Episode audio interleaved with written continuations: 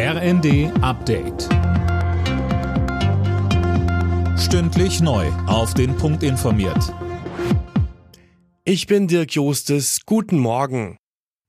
Nach der Ankündigung von Kreml-Chef Putin 300.000 Reservisten einzuziehen und in die Ukraine zu schicken, wächst der Protest in Russland.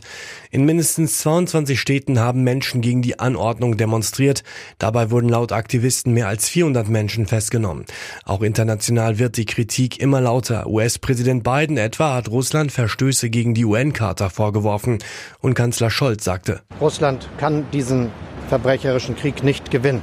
Und mit den jüngsten Entscheidungen macht Putin, macht Russland das alles nur noch viel schlimmer.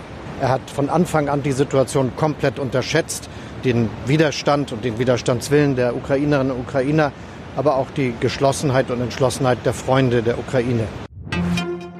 Sollte Deutschland auch schwere Panzer in die Ukraine liefern, darüber berät heute der Bundestag. Die Union fordert in einem Antrag eine stärkere Unterstützung der Ukraine, Sönke. Deutschland soll Kampf- und Schützenpanzer liefern, damit sich die Ukraine besser verteidigen kann, so der Antrag der Unionsfraktion. Das hat die Bundesregierung bisher allerdings abgelehnt. Weiteres Thema ist das Inflationsausgleichsgesetz. Darin ist eine Senkung der Einkommensteuer als Ausgleich der kalten Progression vorgesehen. Außerdem geht es um eine Senkung der Mehrwertsteuer auf Gas wegen der umstrittenen Gasumlage.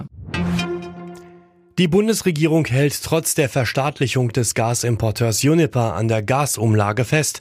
Das hat Bundeskanzler Scholz erklärt.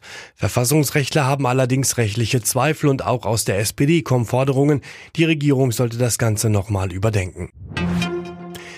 Die Notenbank Fed hat den Leitzins erneut deutlich angehoben um 0,75 Punkte auf 3,25 Prozent.